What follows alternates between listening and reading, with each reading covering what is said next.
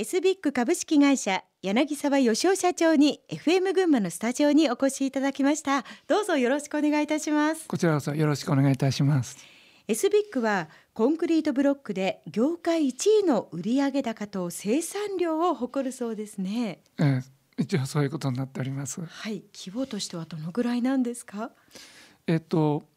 売上では全国のシェアがおよそ2割。2割、えー、数量的には全国6工場で毎日平均20万本出荷しております。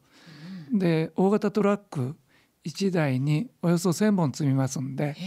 毎日200台出荷している感じになります。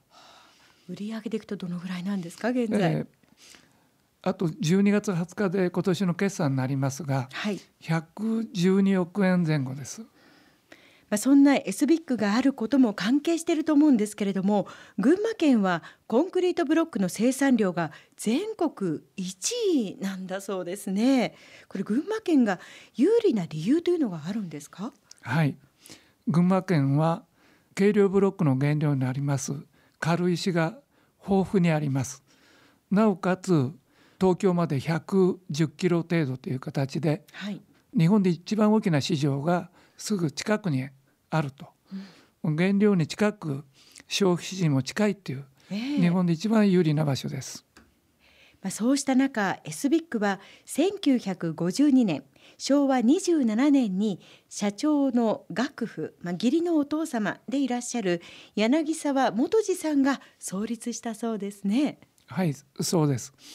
楽譜のお話によりますと関東大震災以来レンガとかブロックとか礎石材が非常に大きな被害を受けたっていうことで、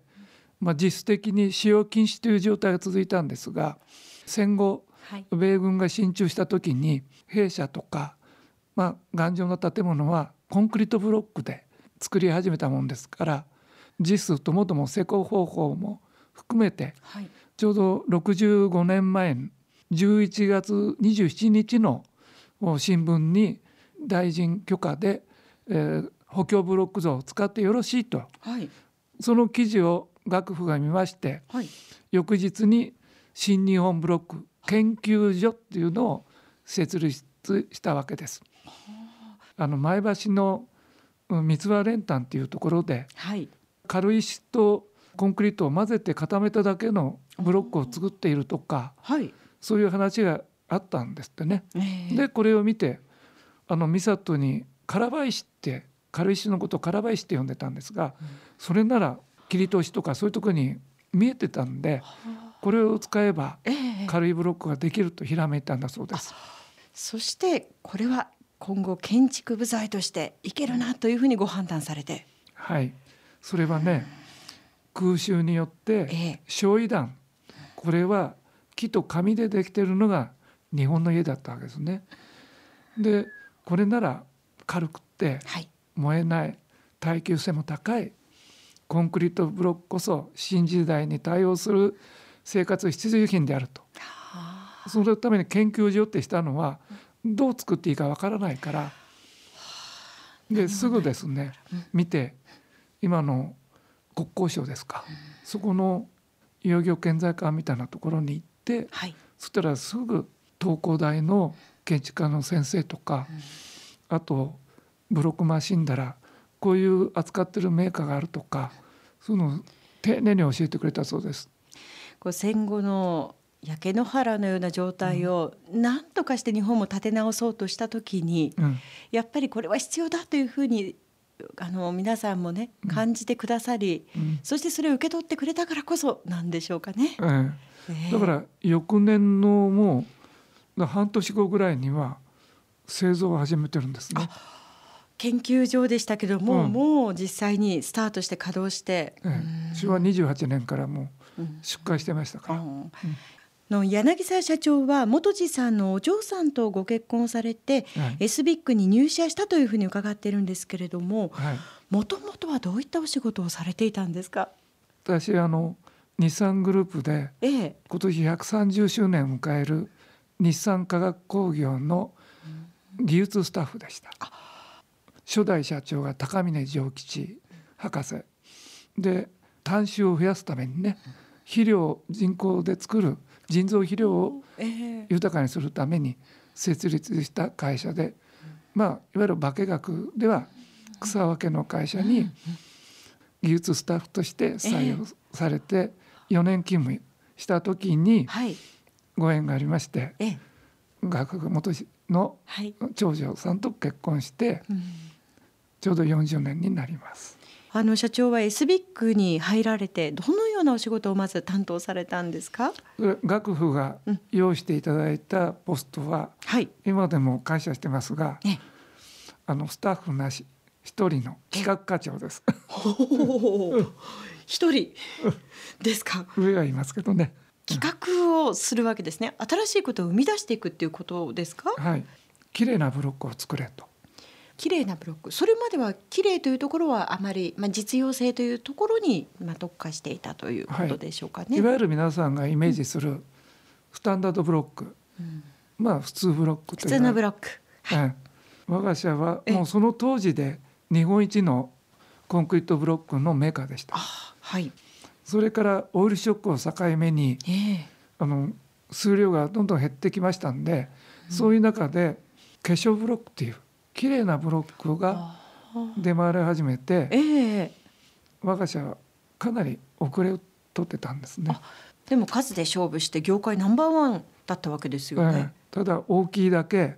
オイルショックで非常に熱源のコストが上がりましたんで、うん、23億の売り上げで8,000万円の赤字だったんですね。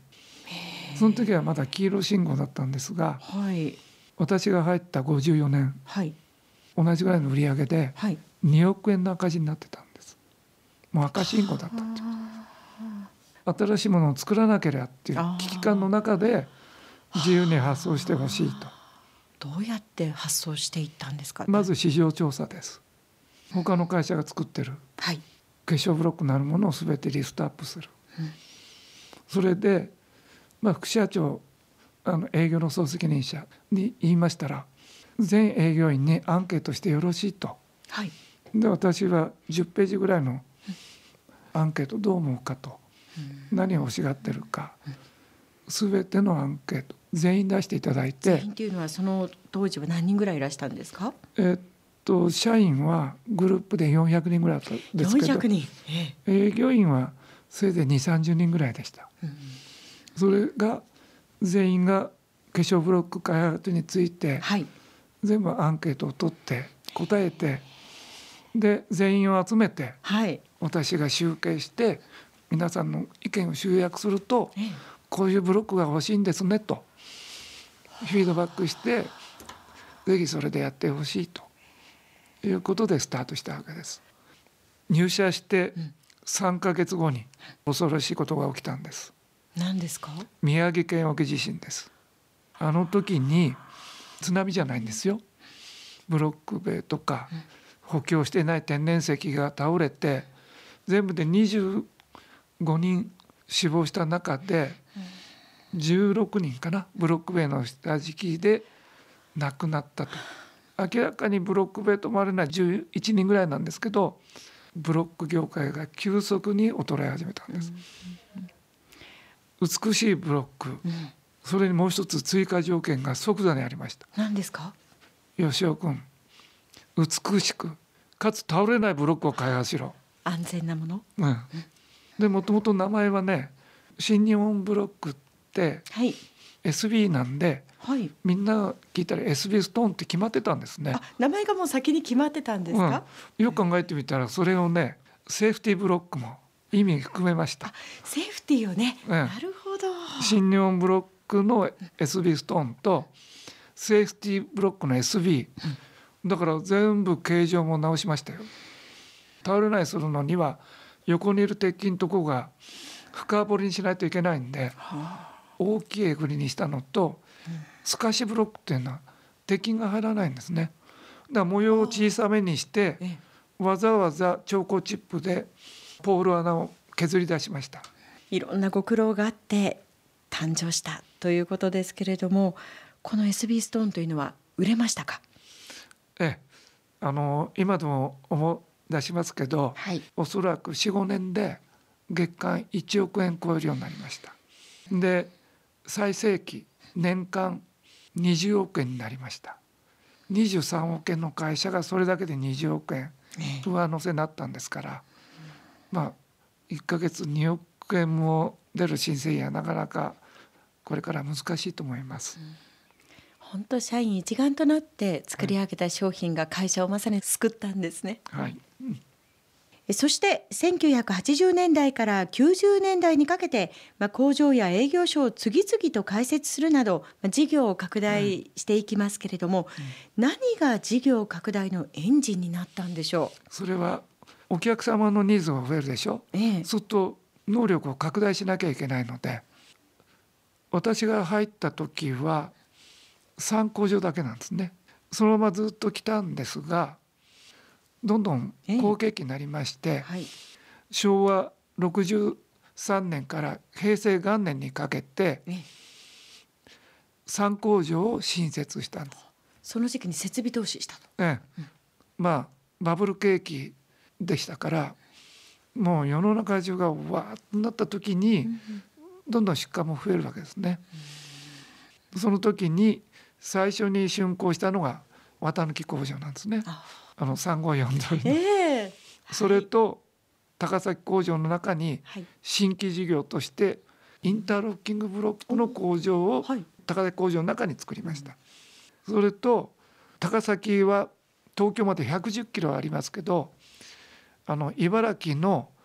常総市、はい、そこは60キロしかないので、えー、1日2往復できるんですね配送が。そこに筑波工場を新設しまして、バブル景気に沸いていて例えばその不動産とかいろんな他のものにもこう手を出してなんていう企業も多かった中、うん、御社は設備投資だというふうに本業で行くんだという。はい、うちはメーカーに徹すると、うん、そういうことなんですね。なるほど。えー、そして1997年に47歳で社長に就任されました。うん、この後はそのあたりのお話を詳しく伺っていこうと思いますが、はい、その前に一曲お届けしたいと思います。えー、今日はもう群馬を代表する尾瀬といえばあの曲ですね。はい、えー、夏の思い出をお届けしたいと思うのですが、これは何か思い出の曲ですか？はい。大学行ったらぜひ尾瀬行ってみたいなと。えー、で群馬大学工学部に受かったんですが尾瀬俳句募集っていうのが出まして5月の連休ぐらいですけど尾瀬俳句に応募しまして、